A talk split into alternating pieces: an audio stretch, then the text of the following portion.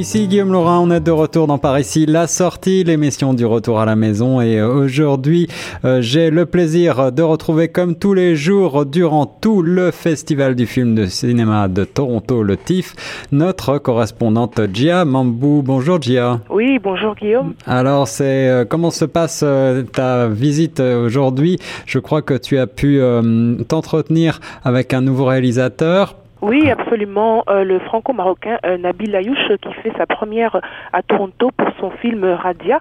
Euh, Radia qui est certainement l'œuvre la plus ambitieuse du cinéaste marocain. Tout d'abord, elle est transversale au niveau temporel et spatial. Le film débute au début des années 80 au cœur, au cœur des montagnes de l'Atlas et se rend à Casablanca aujourd'hui. ensuite, grâce à un casting mosaïque, il suit cinq personnages, donc Abdallah, Salima, Joe, Hakim, et Inès, issus euh, de milieux divers en quête de liberté face à l'intolérance de la société. C'est vrai que dans, Razia, il y a, il y a quelque chose qui est de l'ordre du film Somme.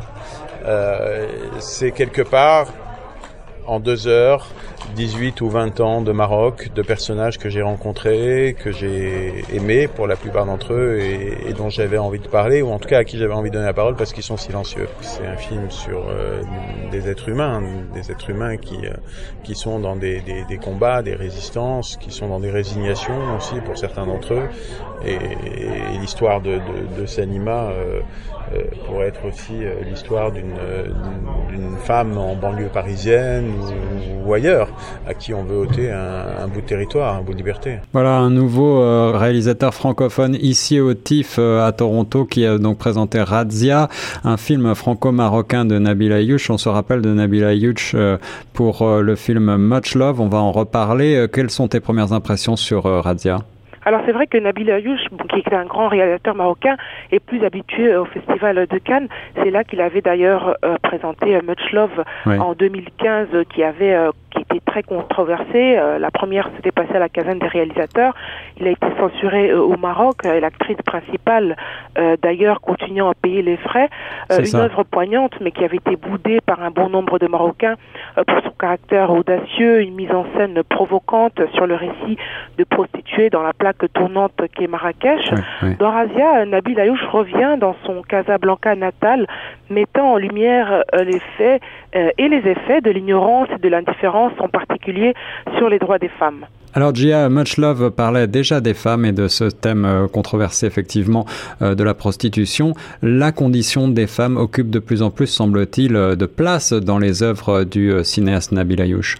Oui, à plusieurs reprises et sous diverses formes, effectivement, surtout avec ces deux derniers, comme vous le dites, Much Love, auprès duquel il a réalisé tout un travail de recherche quand même auprès des prostituées, mais pas seulement. Il était aussi question euh, de femmes abusées, euh, révoltées, d'indépendance, et désormais Radia euh, coécrit avec Mariam Tozani qui interprète Salima et qui est aussi sa partenaire dans la vie. J'ai toujours été extrêmement interpellé, voire même choqué par la manière dont euh, dans les pays, alors au départ méditerranéens jusque dans les années 70 et puis maintenant dans le monde arabe énormément, on pense pouvoir supprimer la femme de l'espace public, de l'espace des postes à responsabilité, de, fait simplement de pouvoir la laisser marcher dans la rue librement, on pense véritablement la supprimera. Je sais pas, est-ce que c'est pour des raisons uniquement idéologiques Ça, ce serait la facilité de croire que c'est la religion, les traditions, etc.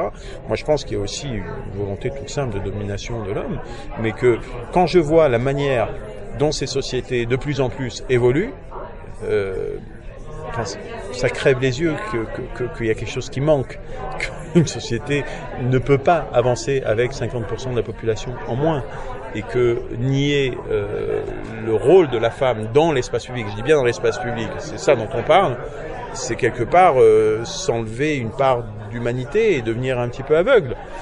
Et, et c'est vrai que ça m'interpelle et ça me, ça me, ça me choque de plus en plus parce que probablement les, libertés individuelles des femmes dans le monde arabe se rétrécissent de plus en plus. Alors Gia, après cet extrait euh, de ton interview de tout à l'heure avec le réalisateur euh, franco-marocain Nabil Ayouch, on ne peut pas, euh, tout bon cinéaste en herbe ne peut pas ne pas penser au fameux film de 1942, Le Grand Casablanca de Michael Curtis. Absolument, pour les amoureux des classiques comme vous, Guillaume, que je sais, et qui auront l'occasion de voir le film. Aujourd'hui, il repasse euh, demain aussi et vendredi. Ils verront un court passage de Casablanca de Curtis, une œuvre qui a pratiquement euh, créé le mythe hein, autour de la ville, alors que, eh bien, Guillaume, vous savez, il n'a jamais été tourné à Casablanca. Hein. L'œuvre est carrément entièrement tournée à Hollywood. Et sans oublier le petit clin d'œil dans le clin d'œil, un léger passage du fameux As Times Goes By. Vous savez cette chanson que réclamait Ingrid Bergman au pianiste Sam et dont on ne se lasse pas évidemment. Et eh oui, euh, Ingrid Bergman, Humphrey Bogart, ce mythe de Casablanca qui dure dans le cinéma. Giamambu en direct du TIFF. On se retrouve, on est ensemble tous les jours, et eh bien jusqu'au 17 septembre, jusqu'à la fin du TIFF. Merci beaucoup. À demain. À demain.